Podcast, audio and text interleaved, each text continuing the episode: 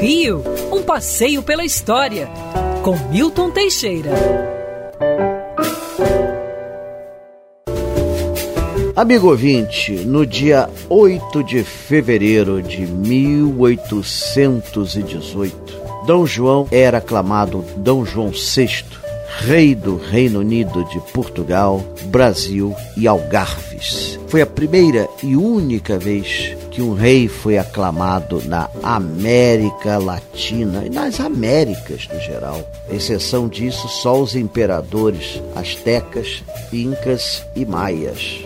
Dom João VI foi aclamado na Igreja do Carmo, que está lá até hoje, na 1 de março, esquina de 7 de setembro, e foi uma cerimônia simbólica muito bonita, retratada pelo pintor Debré.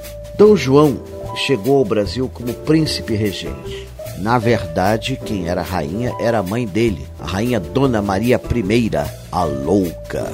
Ser louco nunca foi empecilho para dirigir esse país. Quando a rainha morreu em 1816, Dom João esperou terminar a Revolução Pernambucana e esperar o casamento do filho Pedro I com a princesa Leopoldina. Só depois disso é que ele aceitou ser aclamado. E sendo no dia 8 de fevereiro, não precisa dizer que foram 20 dias de carnaval.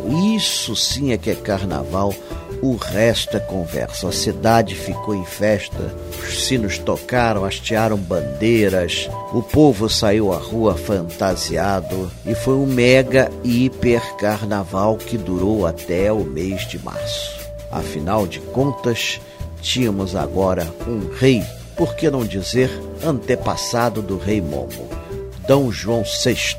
Existe um quadro no Museu de Belas Artes que o mostra ao lado da coroa. Ah, tem isso, ele foi aclamado, jamais foi coroado, porque rei português não usava coroa desde o século XVI, quando desapareceu na África o rei Dom Sebastião. Então todos os reis não usavam a coroa em respeito à memória desse monarca, ao qual até muitos portugueses achavam que ele um dia iria voltar. Mas o que importa é que o carnaval rolou solto. E isso é que foi o bom para todos aqui no Rio.